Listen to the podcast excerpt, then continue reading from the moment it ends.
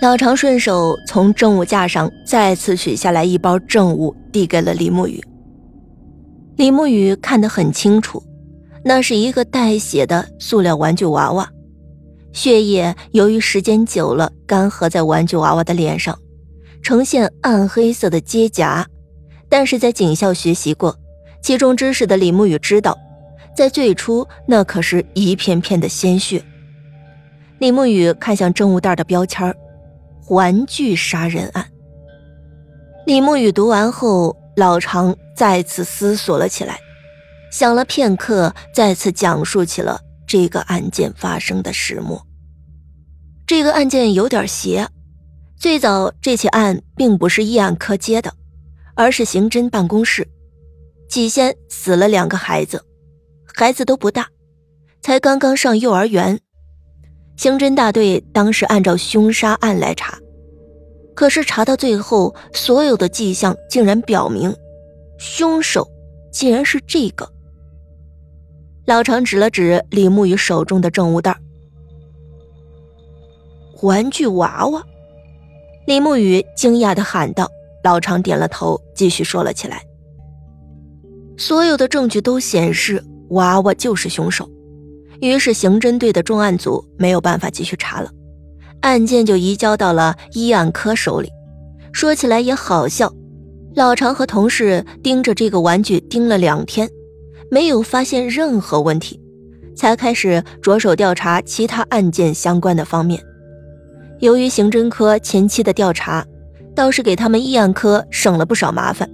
两个相继死去的小孩没有任何关联。要说有的话，他们都在一家名叫“一儿”的玩具店买过同一类型的玩具娃娃。当时重案组也发现了这个细微的联系，也调查过“怡儿”玩具店，但是调查中没有发现任何可疑的事情。最后也仅仅是查出来这家店的老板有偷税的嫌疑。最后调查了几天，什么也没调查出来。便把这家玩具店买过同样玩具娃娃的小孩列举了出来。好在这个玩具娃娃销量一般，总共就卖出去了三个。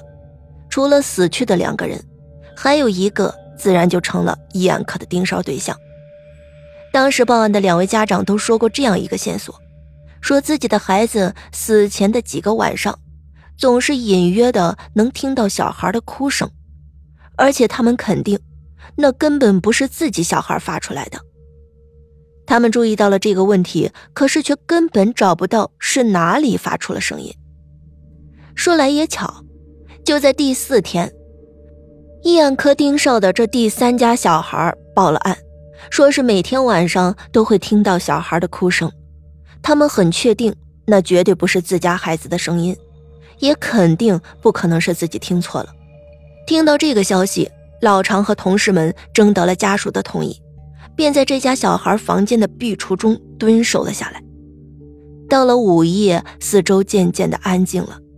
本来他们盯梢的小孩还有些惧怕生人，不肯睡觉。可毕竟是孩子的心性，午夜过后也逐渐的睡着了。其实老常也不确定那诡异的事情会不会在那天晚上发生。然而就在大约两点的时候。一阵小孩细微的哭声惊醒了他们。透过壁橱的门缝，他们看到床上睡着的孩子并没有哭，睡得很安稳。可是这哭声从哪儿来的呢？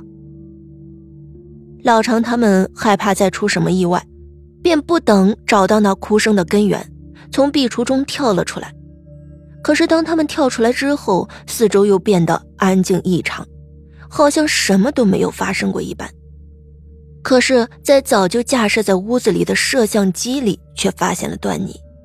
那个玩具娃娃，在时间大约是午夜两点多的时候，娃娃竟然真的开始低声啜泣了起来。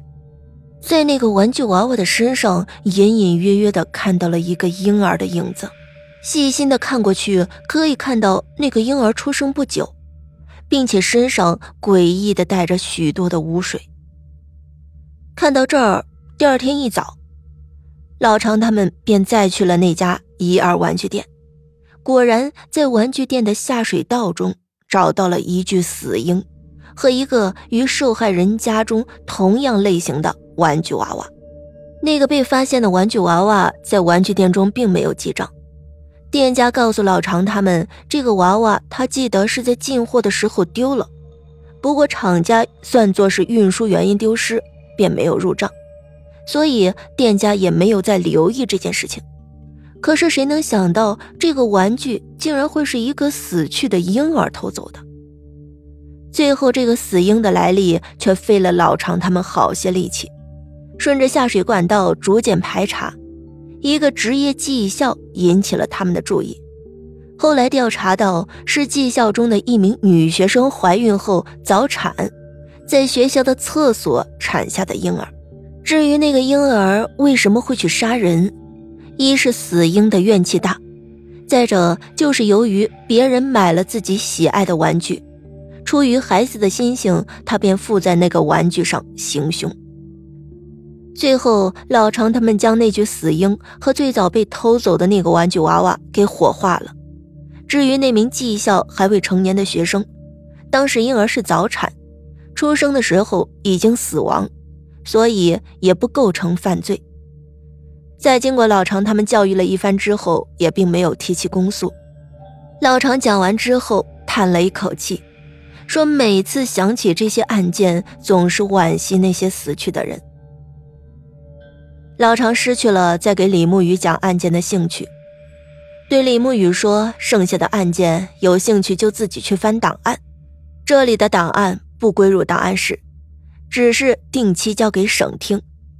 不过最近的案件记录都在那里。”